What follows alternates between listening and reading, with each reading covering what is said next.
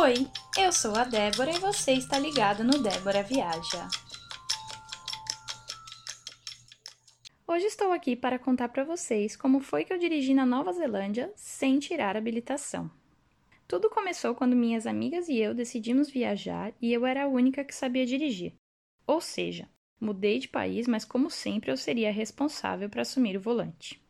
Como já tínhamos ouvido falar que brasileiros podiam dirigir na Nova Zelândia com a CNH do Brasil, pensamos que era só pegar um carro e pronto. Escolhemos o destino, reservamos um hostel, agendamos a retirada de um carro alugado e tudo certo. Tudo certo? Não foi bem o que o moço da locadora nos disse quando pegou a minha CNH na mão. As palavras dele foram: Moça, você não pode dirigir com esse documento. E nós pensamos que a viagem tinha ido por água abaixo. Aí ele completou: Você precisa de uma tradução oficial para usar anexa a ela. Claro, né, gente? Obviamente não seria tão simples assim.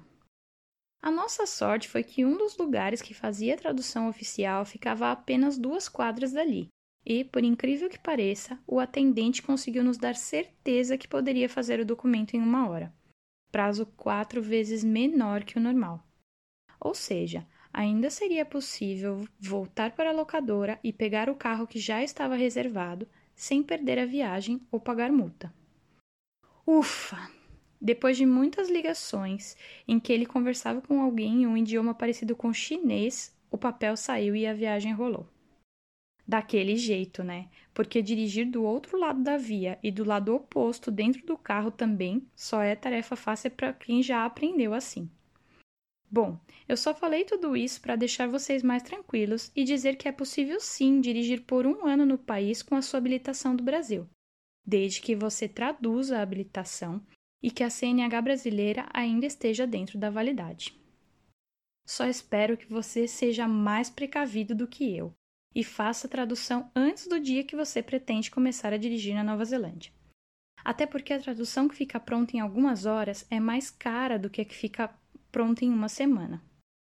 E quando a gente acaba de chegar e gasta em dólar neozelandês, rola aquela impressão de que estamos pagando o dobro ou o triplo, né?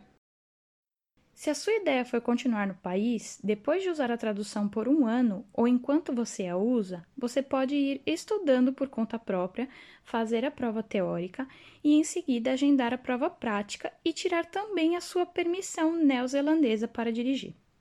A dica de hoje é essa. Tomara que com ela você não precise passar pelo mesmo aperto que eu. Te espero na próxima. Um beijo e até lá!